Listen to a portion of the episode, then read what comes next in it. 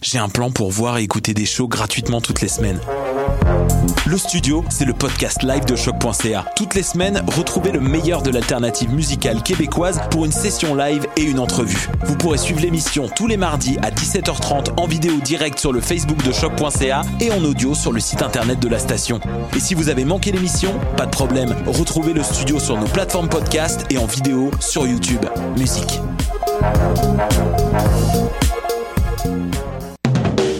Du 3 au 13 novembre, Coup de cœur francophone vous propose plus de 100 spectacles d'artistes d'ici et d'ailleurs. Place à l'audace et aux découvertes avec Les Goules, avec Podcasque, Dalton Telegram, Yann Perrault, Laurence Nerbonne, Saratoga, Gap Paquet, Violette Pie, Pontex, Cliché, Philippe Braque et plusieurs autres. Pour tout savoir, consultez coupdecoeur.ca. Coup de cœur francophone, une invitation de SiriusXM.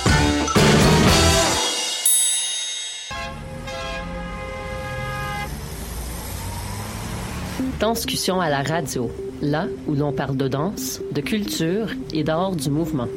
Avec les artistes, les travailleurs culturels, les spectateurs, les amoureux du spectacle. Tout le monde en parle.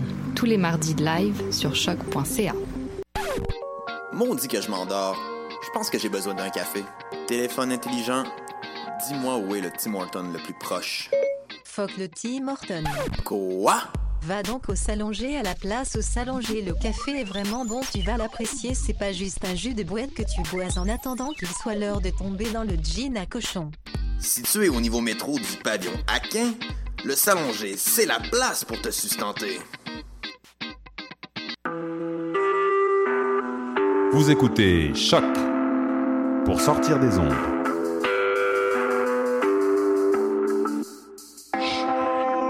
Podcast, musique, découverte. Sur choc.ca. La musique au rendez-vous.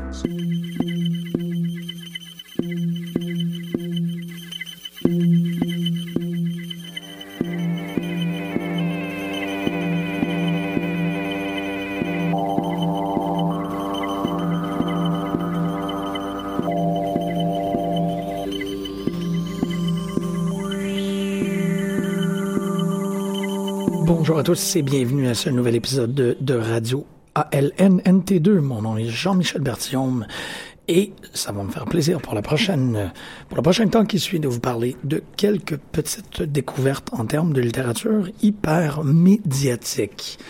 Bon, je suis très au courant d'être euh, fortement en retard par rapport à ceci, puisque l'œuvre, ou du moins le, le site d'hébergement des œuvres que je vais adresser que je vais décrire, que je vais analyser aujourd'hui, est un site qui date de 2014, qui a eu une fenêtre d'activité euh, essentiellement de six mois, assez complexe. Euh, de, de, en, fait, c'est un site qui a très peu d'informations, de, de métadonnées, donc on ne sait pas exactement c'est qui euh, qui se retrouve derrière cette initiative-là, et je vais vous admettre que c'est pas particulièrement nécessaire. J'aurais pu vraiment faire cette recherche-là, d'aller voir euh, le web hosting et ainsi de suite, mais je préfère conserver le mystère à ce point-ci, puisqu'aujourd'hui, je parle de storiesforyourscreen.com, qui, dès que vous, euh, d'entrée de si vous montez euh, sur le site web, si vous allez regarder un peu, faire de la navigation, vous allez constater que très peu de fiction dessus, mais je trouve euh, que c'est quand même un très bel exemple de qu'est-ce que l'on peut faire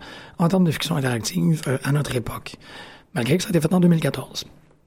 Euh, essentiellement, la majorité des fictions qui apparaissent sur Stories for Your Screen proviennent d'un auteur qui s'appelle Pascal Chatterjee, mais on en a aussi de Dave Greeley et d'autres auteurs.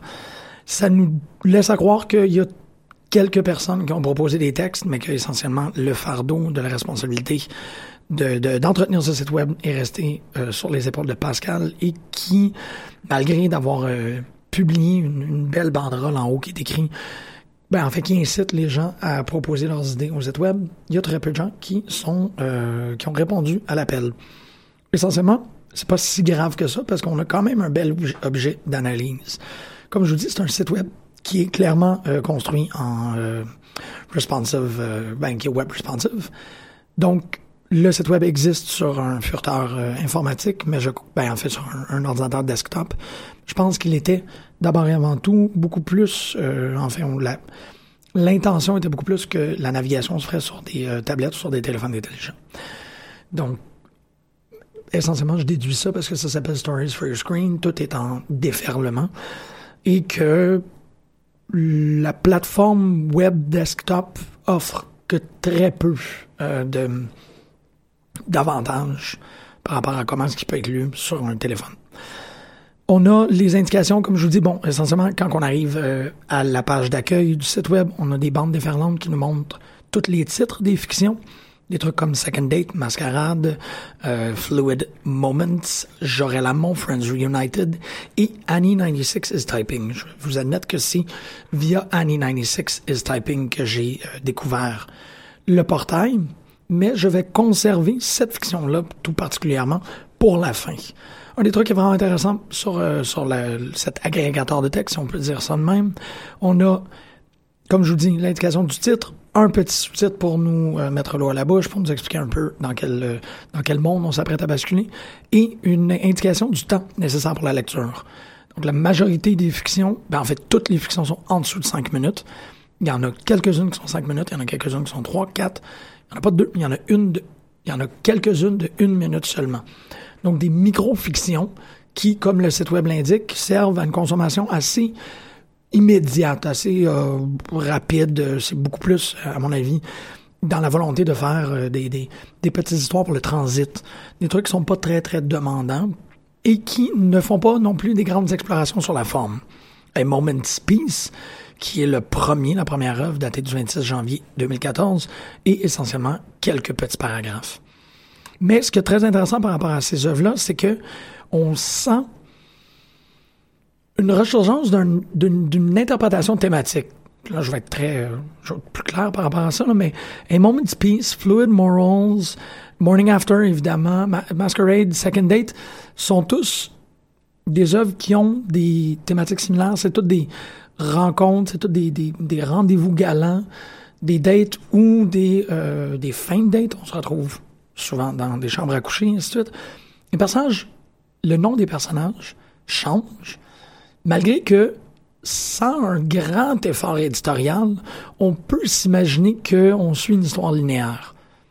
Malgré que les noms des personnages changent, tu es toujours en train de lire en disant, il semblerait que, bon, ça me donne l'impression qu'on est vraiment en train de faire quelque chose qui part euh, d'une situation initiale assez convenue, ben convenue pas du tout.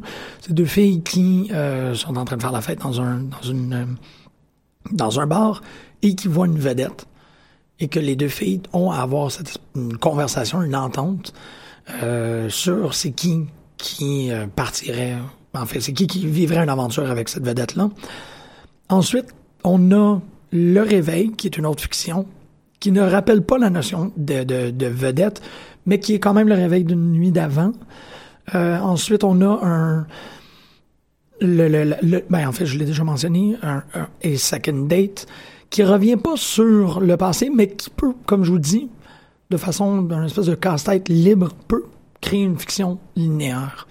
Il va de même aussi avec, euh, si je me rappelle bien, je, je, un peu de mémoire par rapport à ça, euh, Jorah Lemon, non, en fait, pardonnez-moi, Call Me Harry et A Moment's Peace sont des histoires qui ont, euh, qui peuvent pratiquement se suivre mais ils ne sont pas du tout dans ce ordre-là. Ils sont pas présentés de cette manière-là dans le, sur le site web. Donc, ça nous donne une impression de linéarité, mais qui est très discutable et qui est très fragmentée. C'est là où ce que je voulais en venir avec, euh, avec ce portail-là, c'est qu'on se retrouve avec des, micro des micro-fictions fragmentées qui entretiennent potentiellement une interaction entre les fictions, mais qui, comme je vous dis, ne sont pas explicites. Ça fait que c'est un projet qui nous donne l'impression de ne pas être abouti. Puis bon, on le voit, là, c'est quelque chose, ça a commencé en janvier 2014, puis que ça s'est terminé en euh, août 2014. C'est peut-être pas un projet qui est, qui, est, achevé, mais qui conserve quelques traces, quelques indices qui nous permettraient de croire que avoir eu plus de temps, avoir eu plus de participation, plus de volonté par le webmaster, qu'on ne sait pas exactement c'est qui, on se serait peut-être retrouvé avec quelque chose de grandiose, de constellaire, de constellatoire, plutôt une constellation de textes qui sont interreliés par des indices très précis et qu'au final on peut voir comme sans vouloir empouler ou exagérer, une comédie humaine du web. Mais bon, comprenez que c'est quand même un gros projet que de vouloir, euh, que d'entretenir l'ambition de faire la comédie humaine du web. Je vous disais tantôt que le site web se retrouve à avoir quelques comment est-ce que je peux dire ça? Pas des trucs d'intérêt, mais ben oui, définitivement des trucs d'intérêt, mais des espèces de façons d'aborder ou d'approcher le texte. Une des pièces Annie 96 is Typing, euh, dont je vais vous parler peut-être plus en détail tantôt, est une pièce qui est entièrement écrite comme une bande déferlante de WhatsApp. Donc la, fiction prend la forme d'une conversation de chat entre deux personnes. Et on n'a pas, on pas de, navigation qui se ferait, par exemple, comme un texte déferlant. On a plutôt une page qui est un, un, clic, en fait, un, comment je peux dire ça, un portail activable. Donc, on se retrouve avec un, une, page sur le desktop qui est une page blanche avec un petit carré qui nous dit pour continuer l'histoire, euh, veuillez cliquer ici. Et l'on doit continuellement cliquer au fur et à mesure que l'histoire avance pour être capable de voir la conversation se, euh, se dérouler devant nous. Vous m'excuserez, je voulais vraiment juste clarifier ça parce que je l'ai trouvé. C'est euh, Jorah Lamon et Annie euh, 96 is Typing qui prennent cette forme-là. Donc, comme je vous dis, tout ce qu'on a dessus, c'est le nom d'un des personnages, l'heure à laquelle le message est envoyé, le corps du message, et en dessous, click here or hit enter to see the next message. Donc, on doit continuellement activer pour faire déferler ce, ce, ce, ce texte-là, cette conversation. Si l'on tente de d'avancer, de lire plus rapidement que qu'est-ce qu'une convention habituelle nous offrirait comme débit. Donc, si on essaye vraiment de, de comme ignorer le fait qu'il y a véritablement quelqu'un qui est en train de, taper en même temps, l'icône, une icône très reconnaissable de des caractères qui bougent avec la mention someone is typing apparaît. Donc, le temps du récit et le temps de lecture est essentiellement le même. Et on ne peut pas vraiment devancer. Pour ces deux œuvres-là, on se retrouve dans un registre de la fiction euh, web qui est bien connu sous le nom du creepypasta.